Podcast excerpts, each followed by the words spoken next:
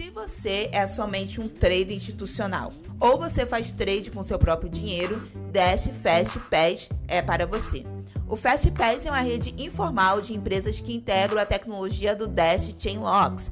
Com isso, as plataformas processam transações de Dash mais rápido do que elas processam outras criptomoedas.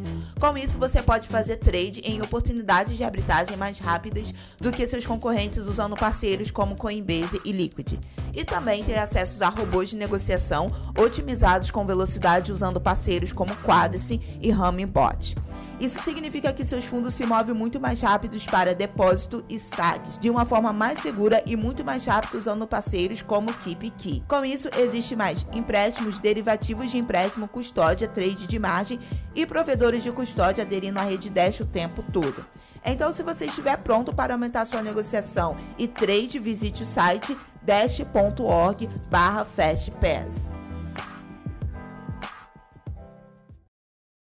Olá a todos, eu sou Rodrigo Digital e bem-vindos ao Debate Descentralizado. Essa é uma iniciativa do canal Dash Dinheiro Digital, juntamente com o Rossello Lopes, o fundador da antiga CoinBR, agora Stratum, e também da plataforma Stratum Blue. O objetivo principal desse programa é trazer as principais personalidades de criptomoedas do Brasil e do mundo para uma conversa amigável sobre essa revolução que está acontecendo agora.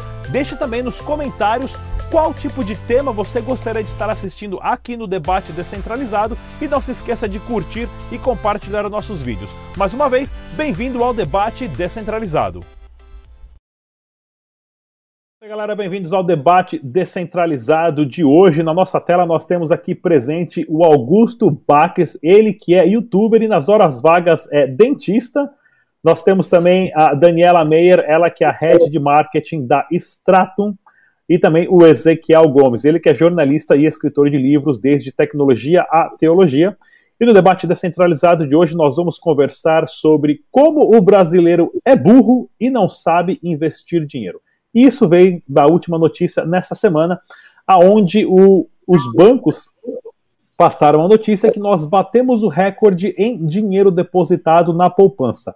Existe hoje mais de um trilhão de reais depositados na poupança como investimento, sendo que a poupança é o pior investimento que o brasileiro possa ter, porque não acompanha a, toda essa desvalorização, né, ou valorização do dólar, desvalorização do real. Nós estamos com juros baixos, né, os juros mais baixos da história a, a, do Brasil, relacionado aos juros de investimento, taxa Selic e tudo mais. Por que, que o brasileiro ainda tem essa mentalidade medíocre que dinheiro investido é no banco, na poupança. Vamos começar com Ezequiel Gomes. Por favor, Ezequiel.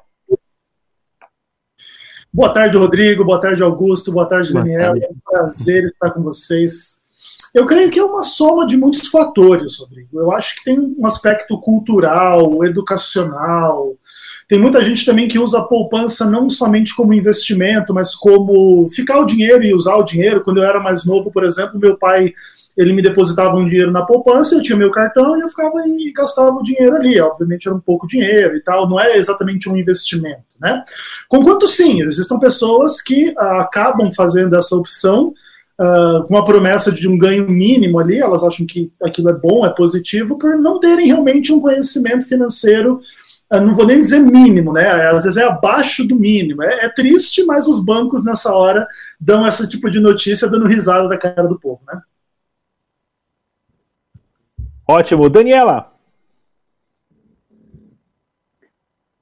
Bom, boa tarde, Rodrigo. Boa tarde, Augusto, Ezequiel. Boa tarde a todos que estão assistindo.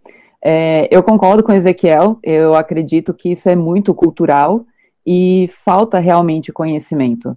Né? É, juntas duas coisas. É, eu não sei o que, que veio antes, a falta de, de, instrução financeira ou a cultura que a gente tem desde que a gente foi colonizado. Então, basicamente, para mim é isso. É, e a poupança ainda está até um pouquinho melhor do que um título lastreado na, na, taxa Selic, por exemplo, hoje em dia, né?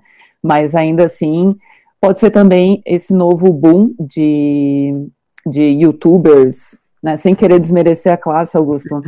Sim. De youtubers que falam sobre finanças e, e talvez não consigam explicar muito bem o que é um bom investimento. E, claro, tem sempre a ladainha dos gerentes de banco que querem vender todo tipo de investimento a todo custo, porque eles ganham com isso. Augusto. Exatamente.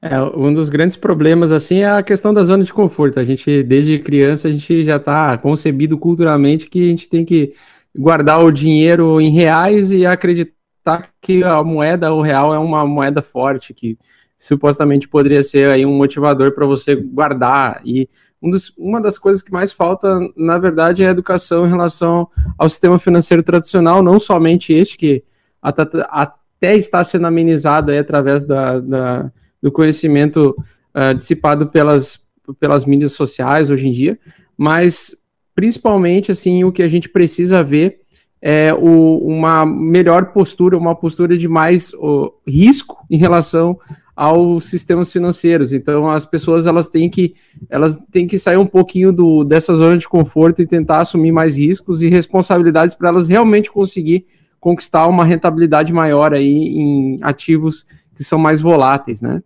Mas e tudo com gerenciamento de risco e tudo com mais conhecimento a pessoa consegue ficar exposta e ao mesmo tempo aí não depender de uma poupança da vida aí para não conseguir ganhar dinheiro nunca, né? Inclusive ela fica cada vez mais pobre guardando reais, né?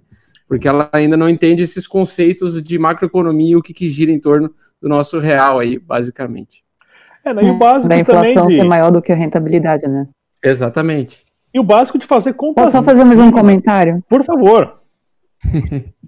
é, enquanto o Augusto estava falando, eu estava pensando nisso e pelo menos é um indicativo de que as pessoas estão tendo algum interesse por investimento, né? Ao invés de deixar o dinheiro somente na conta corrente ou uh, tendo as taxas do banco sendo descontadas, ou mesmo o dinheiro em envelope guardado embaixo do colchão. Então, pelo menos é um indicativo de que as pessoas começam a ter um pouco de interesse e estão começando pelo nível mais baixo, ou como disse o Ezequiel, abaixo do nível mais baixo, mas pelo menos é o primeiro passo. É, sem, sem contar que o real desvalorizou mais de 40% esse ano, né? Então, deixar dinheiro debaixo do colchão, se você deixou 100 reais no começo do ano, você tem hoje 60 reais. Né? Mas as pessoas ainda continuam vendo a nota de 100 reais e acham que os 100 reais valem 100 reais. Mas o poder de compra é muito baixo. Sem contar também o que vocês acham em relação às estratégias de marketing, né? Porque assim, sempre tem a, a gerente que quando você vai conversar, e é sempre uma estratégia excelente para quem nunca percebeu, o gerente de banco é sempre bonitona, é sempre bonitão, né? Já perceberam que né? São, são a, minha, sempre... a minha é um bucho, eu não posso dizer pela minha. ela vai fechar sua conta, hein? Ela vai fechar sua conta. É, a minha tem que olha, comprar umas maquiagens para ela, porque tá. Mas você tá entendendo? Sempre teve, porque isso, o seu Joaquim da padaria, quando chega lá, ela falou: Ô, seu Joaquim, vai agrada, né? Aí fala bem, é bonita, é cheirosa, passa aquele hum. papo, vale a pena, ou me ajuda também, vale a pena investir um dinheirinho, o senhor vai ganhar tanto, e esse tanto não é compatível. O quanto essas estratégias de marketing são perigosas para manipular as pessoas a investir um dinheiro onde o interesse não vai para o benefício da pessoa, mas sim para o benefício do próprio banco. Dani, você que é especialista em marketing e é bonitona também, fala para a gente como é que são essas técnicas. Obrigada pelo bonitona. Então, tu estava falando, eu estava aqui só pensando. É... Enfim, em todo segmento existem estratégias de marketing para fazer com que as pessoas consumam produtos, sejam eles uh, produtos, é, alimento, bebida. Já trabalhei na indústria de bebida também, na área de marketing, trabalhei para Coca-Cola, então é, esse tipo de estratégia de, de consumo eu entendo. Em relação a produtos financeiros, é um pouquinho mais complicado. Uma coisa é fazer com que a pessoa, num dia de calor, compre uma Coca-Cola. Outra coisa é fazer com que a pessoa invista seu dinheiro, seja ele em produtos financeiros que não tragam uma boa rentabilidade ou que tragam uma rentabilidade abaixo da inflação, ou seja, a pessoa vai perder dinheiro no final das contas, quanto no investimento de muito risco que a pessoa não tenha familiaridade com isso e possa vir a perder também. Uma coisa é, que eu acho interessante nisso, é, não positivamente no caso, como Ezequiel falou, uh, as pessoas não têm essa, essa noção de investimento, é cultural, e a nossa cultura no Brasil também é de querer um, um rendimento, uma rentabilidade muito alta num curtíssimo prazo.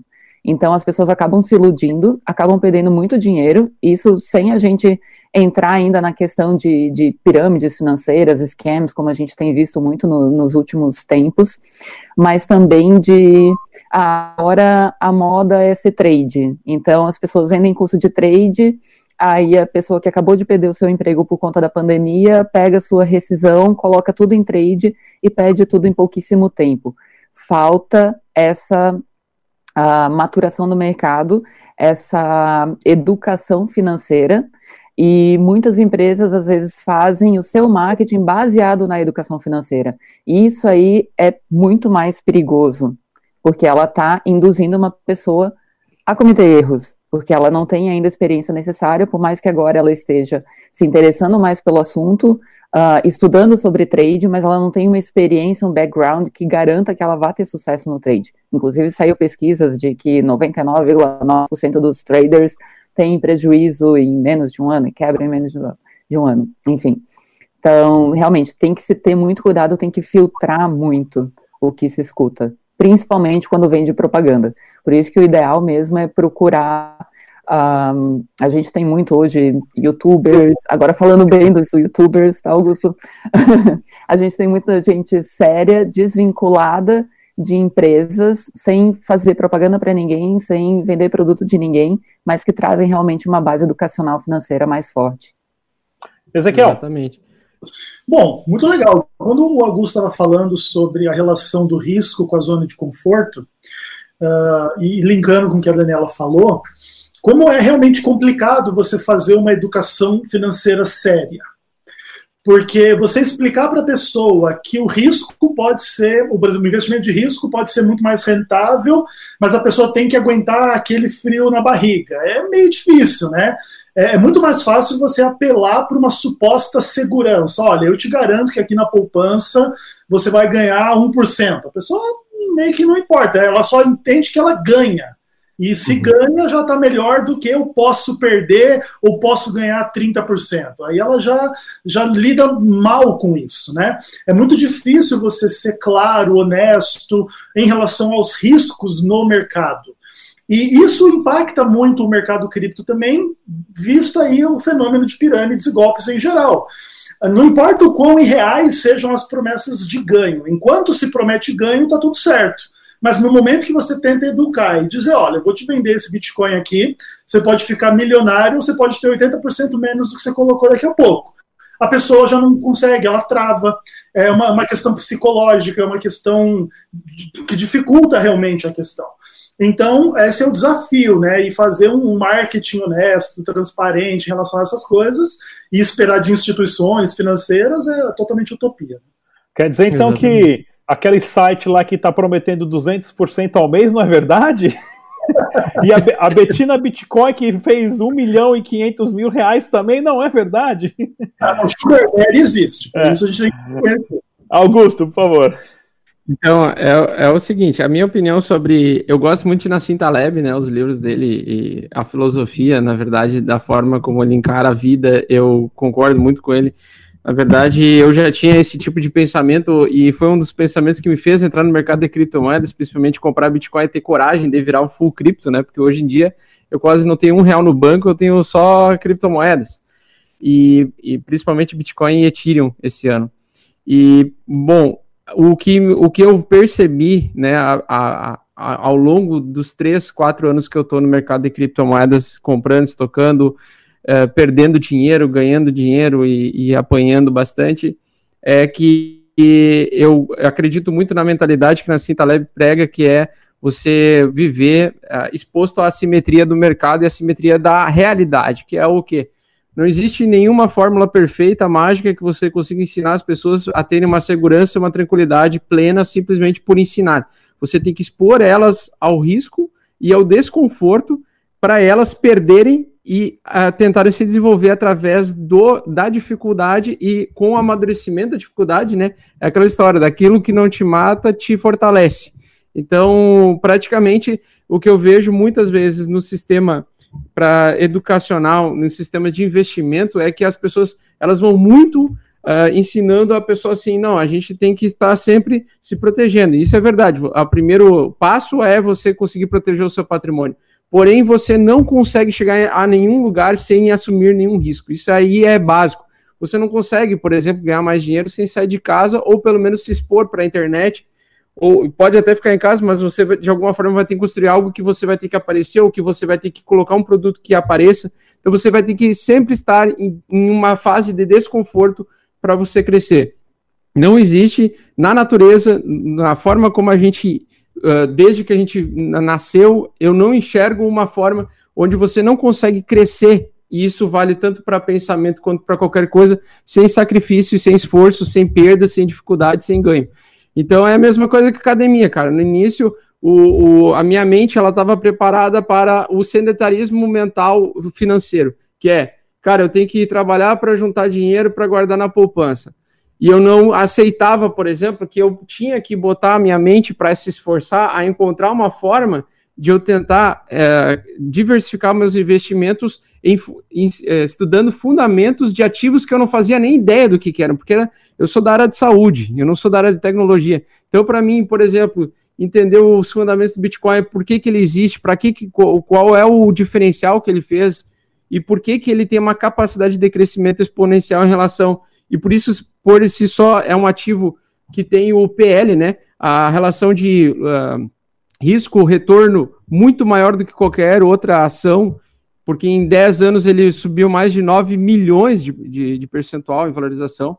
Então, tudo isso eu tive que, digamos, entender aos poucos e aprendendo aos poucos, mas eu estava é, intencionado a ficar exposto ao aprendizado.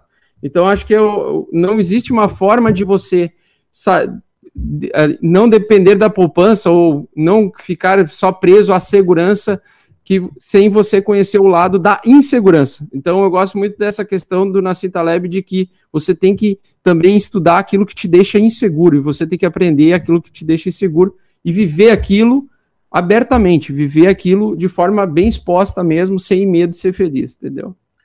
É, sem contar também o fator. Acredito que essa relação ela é muito mental, psicológica. É, sem contar também o fator paciência, Oi? né? Porque assim, as pessoas, elas. Se você falar para a pessoa hoje que for investir em, em um projeto de criptomoedas, né? Que primeiro que Bitcoin não é investimento, Dash dinheiro digital, Ethereum, isso não é investimento. Isso são sistemas né, tecnológicos que estão aqui para substituir outros sistemas arcaicos. Ah, porém, o que a gente tem que entender é como que é o fator, o fator paciência influencia quando as pessoas têm que esperar dois, três, cinco anos para ter retorno nos seus rendimentos? Né? Por que, que essa paciência influencia muito na visão de vocês e o quanto difícil é você colocar lá 5 mil reais para sacar daqui a cinco anos ou todo mês ter a disciplina para estar tá colocando ali 100 reais, 200 reais, 500 reais por mês, todo mês e saber, não, isso daqui eu vou sacar lá na frente ah, no meu investimento ou em ações através da, da, Bolsa de Valores diretos, onde você se torna um sócio de uma empresa, ou no projeto de criptomoeda, ou até mesmo ah, num banco onde você tem trancado ali que você não pode sacar o dinheiro durante um, um, certo período. Né? O quanto o fator paciência é importante na visão de vocês? Começar com, a, com Ezequiel Gomes, por favor. Então, Rodrigo, é, eu creio que a paciência ela é fundamental como uma filosofia de vida em relação às questões em geral. A gente demora para amadurecer, demora para se desenvolver. Essa é uma coisa que está inerente à existência humana e nos investimentos também, né? Ah, uma coisa que é interessante, eu acho que junto com a paciência, é a perspectiva de como a inflação funciona.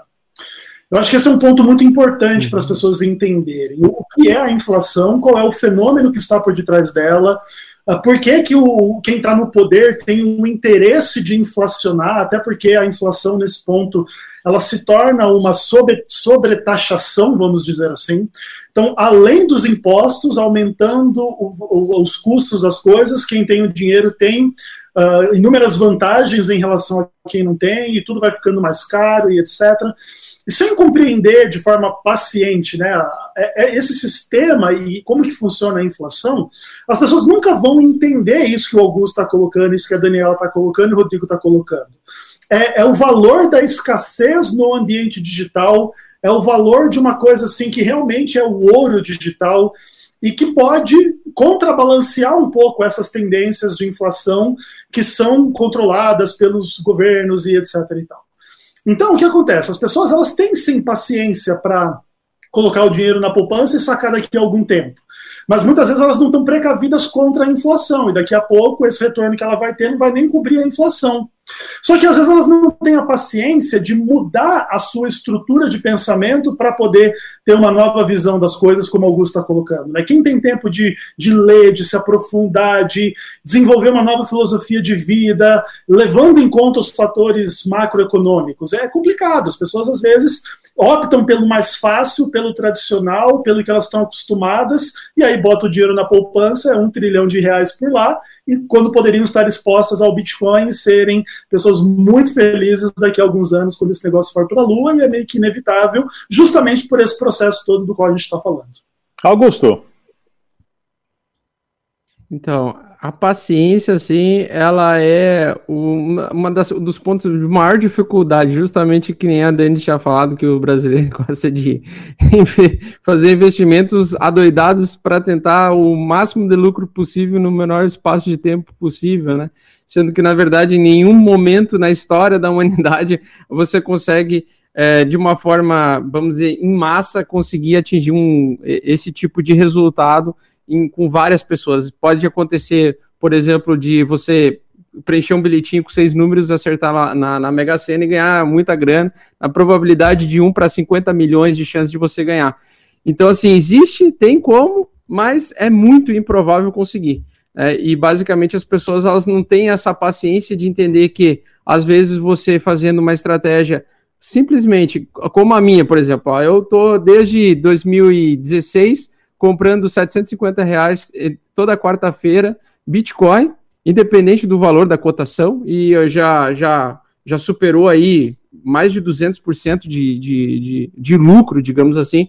Isso levando em conta que não é nenhum tipo de pensamento que o Bitcoin, por exemplo, é uma ferramenta de investimento, mas como por ser uma, um aspecto tecnológico, ou uma ferramenta tecnológica que tem um potencial de valorização por mais pessoas, aí eu utilizo, né? Eu, utilizo essa ideia de ter paciência com o Bitcoin, porque acredito que à medida que tiver mais pessoas adotando, com um número de supply limitado, né, um número menor de, de unidades por pessoa no mundo, automaticamente o preço pode se valorizar e subir, e mais pessoas ali podem estar é, cobrando mais caro pelos seus, pelos seus criptoativos. Então, eu acredito que a paciência ela é fundamental para você e as estratégias que você adiciona paciência, a longo prazo, elas geralmente dão um retorno melhor naqueles ativos que você acredita que fundamentalmente são íntegros, são fundamentalmente inteligentes.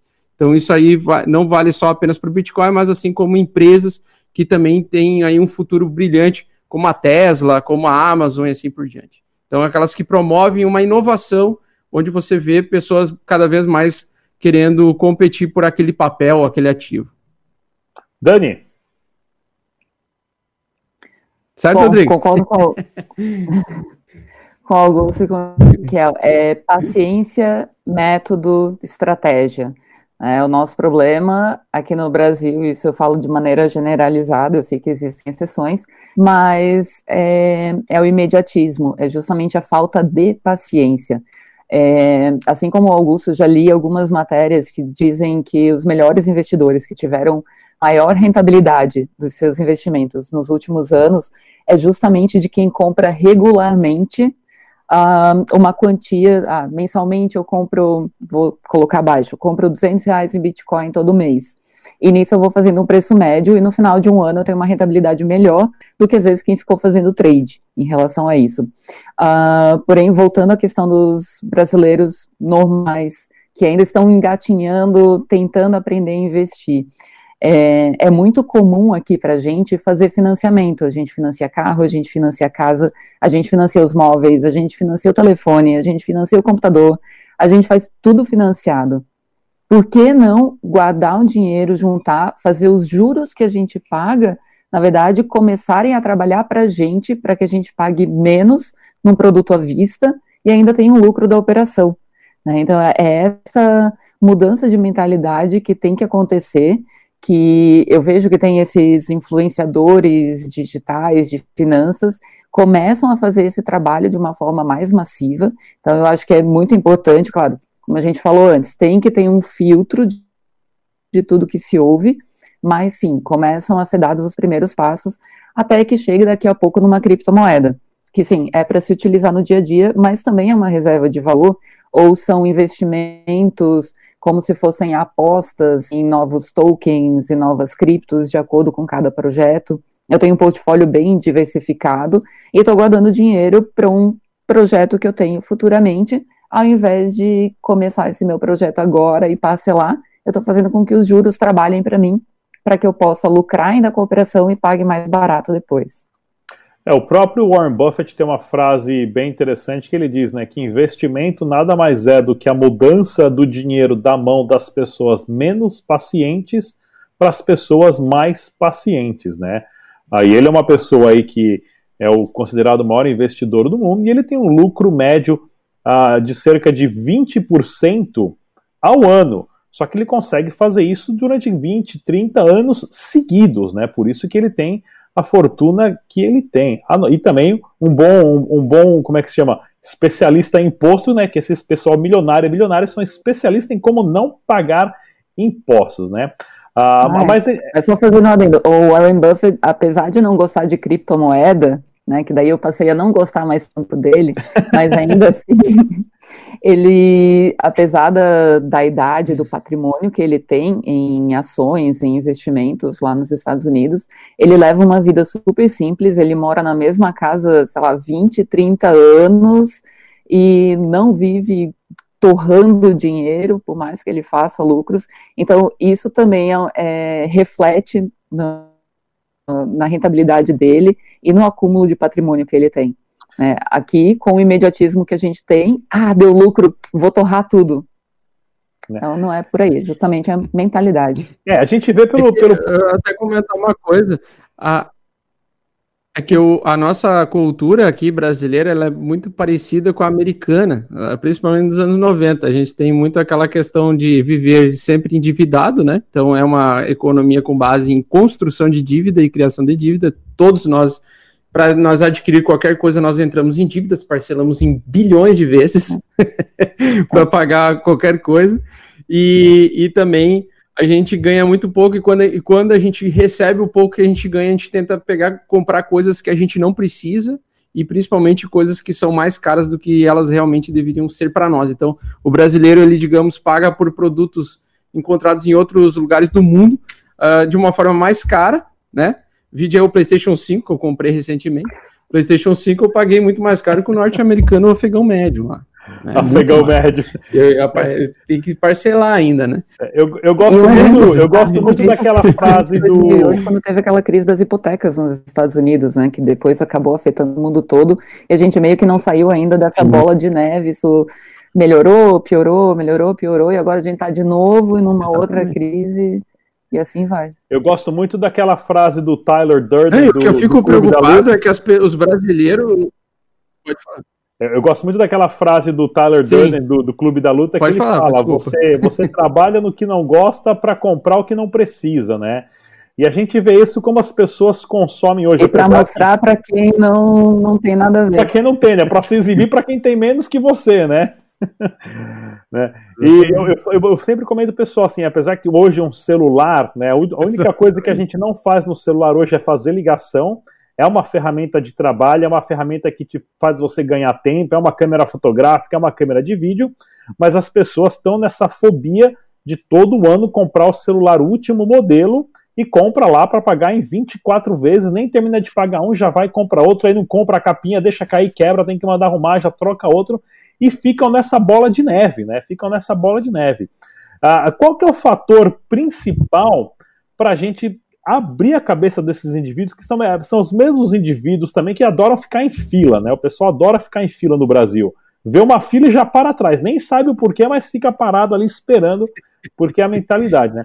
Qual que é o fator principal que vai fazer essas pessoas mudarem o seu comportamento e começar a investir em Bitcoin? Eu quero, eu quero mencionar também essa semana que passou agora, né, na quinta-feira de manhã, uh, um aplicativo, que é um aplicativo não tem no Brasil, mas se chama Square, que é um quadradinho.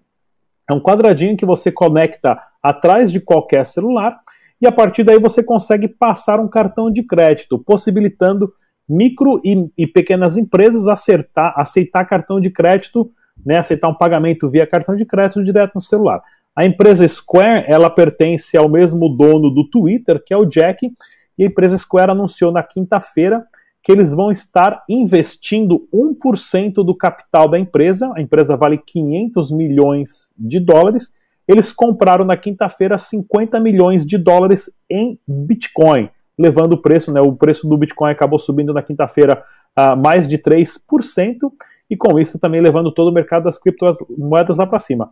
Mas qual que é o fator principal que vocês acham que as empresas, negócios ou serviços vão começar a alocar pelo menos 1% dos seus investimentos em Bitcoin. vou começar com Ezequiel Gomes. Olha, Rodrigo, eu acredito que o primeiro passo é o acesso ao investimento institucional, um pouco mais regulamentado, um pouco mais seguro da perspectiva das empresas. Já existem ótimos fundos uh, batendo recordes aí no Brasil que estão usando cripto. O pessoal está fazendo um ótimo trabalho nessa direção, então a tendência é que isso abra o olho de outras pessoas para daqui a pouco possibilitar esses investimentos de uma forma um pouco mais segura, né? O universo do investimento institucional ele é um pouco diferente do universo da pessoa física que ouve falar do Bitcoin e daqui a pouco quer investir. São, são melindres e são questões jurídicas e econômicas e etc um pouco mais complicadas. Mas, acima de tudo, eu creio que uh, o sucesso de quem investiu em Bitcoin no passado é um grande motor para as pessoas investirem hoje pensando no futuro.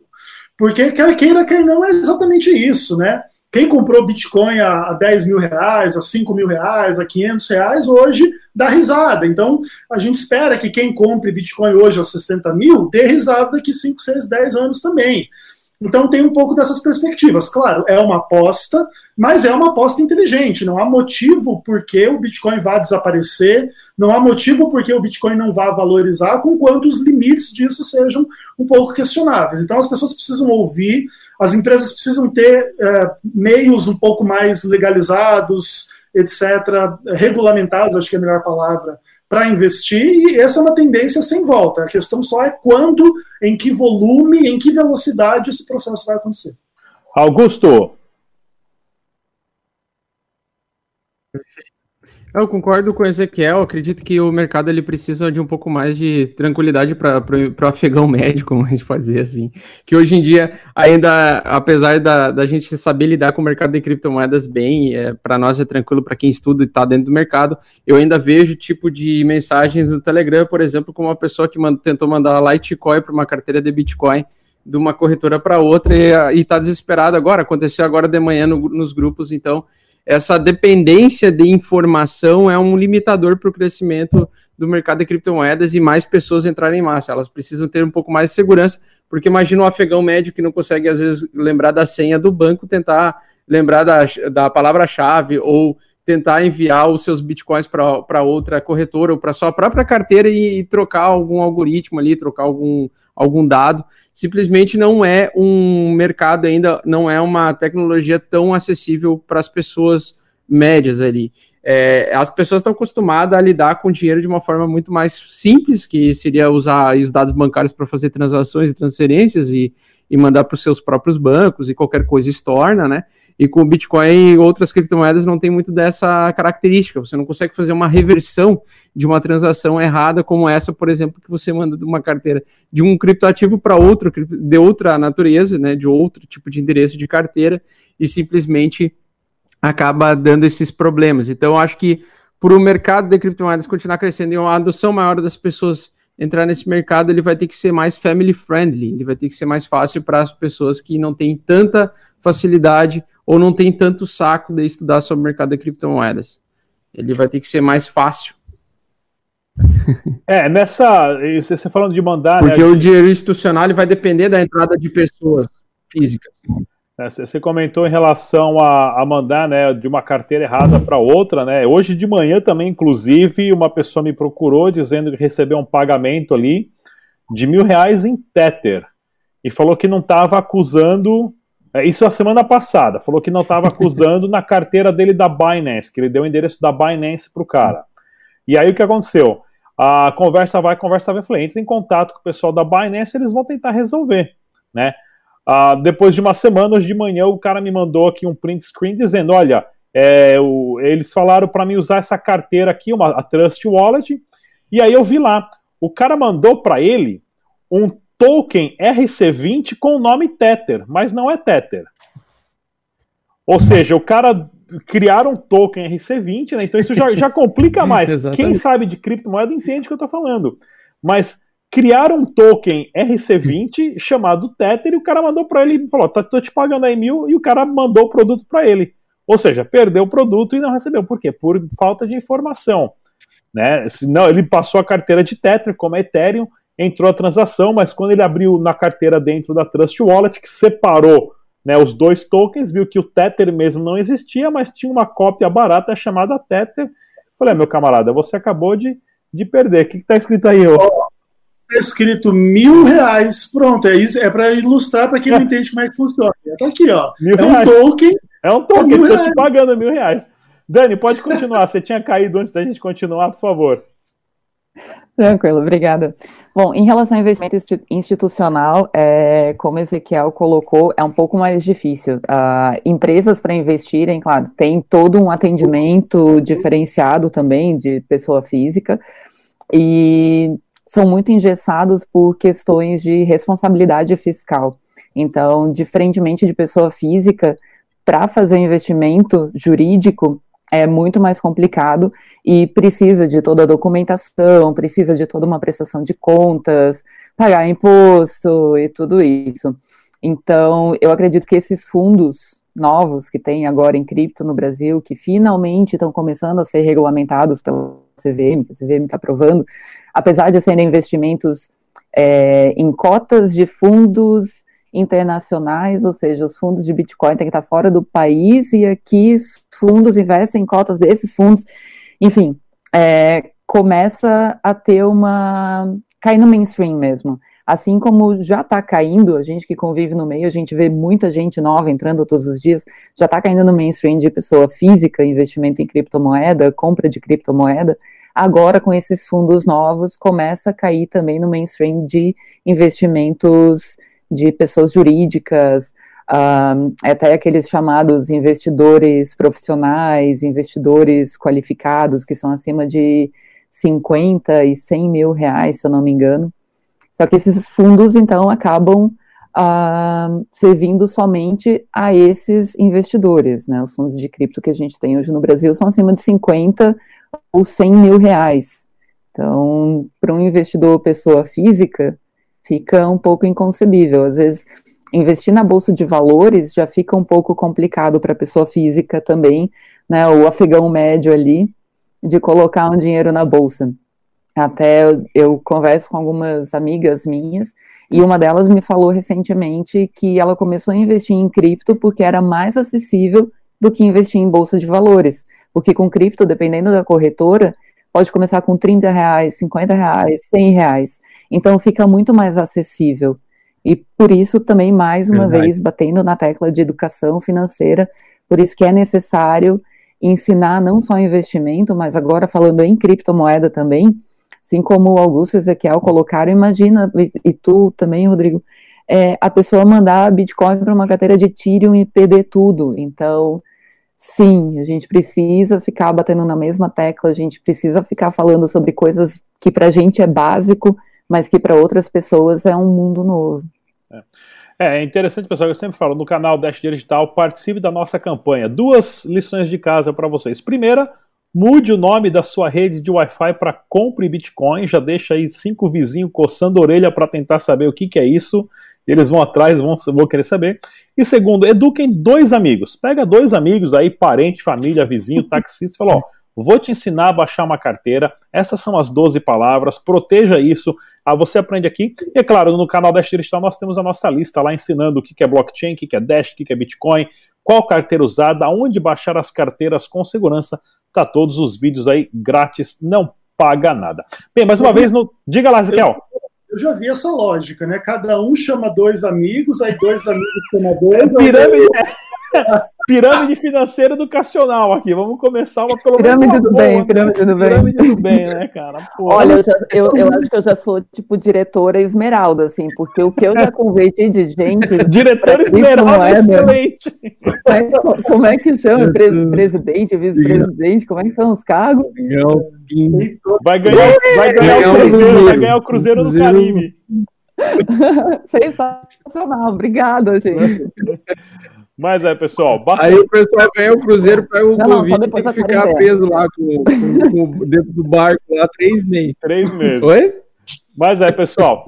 Eduquem, eduquem as pessoas do seu círculo, aprendam. As criptomoedas estão aqui para ficar, porém temos que ensinar o máximo de pessoas possível. E é claro, isso não vai vir da sua gerente do seu banco, isso não vai vir do Bolsonaro, do, do prefeito ou do vereador. Isso vai vir das pessoas do famoso P2P, pessoa para pessoa. Mais uma vez, no debate descentralizado de hoje, nós tivemos aqui o Augusto, ele que é dentista e nas horas vagas é trader de criptomoeda e youtuber também.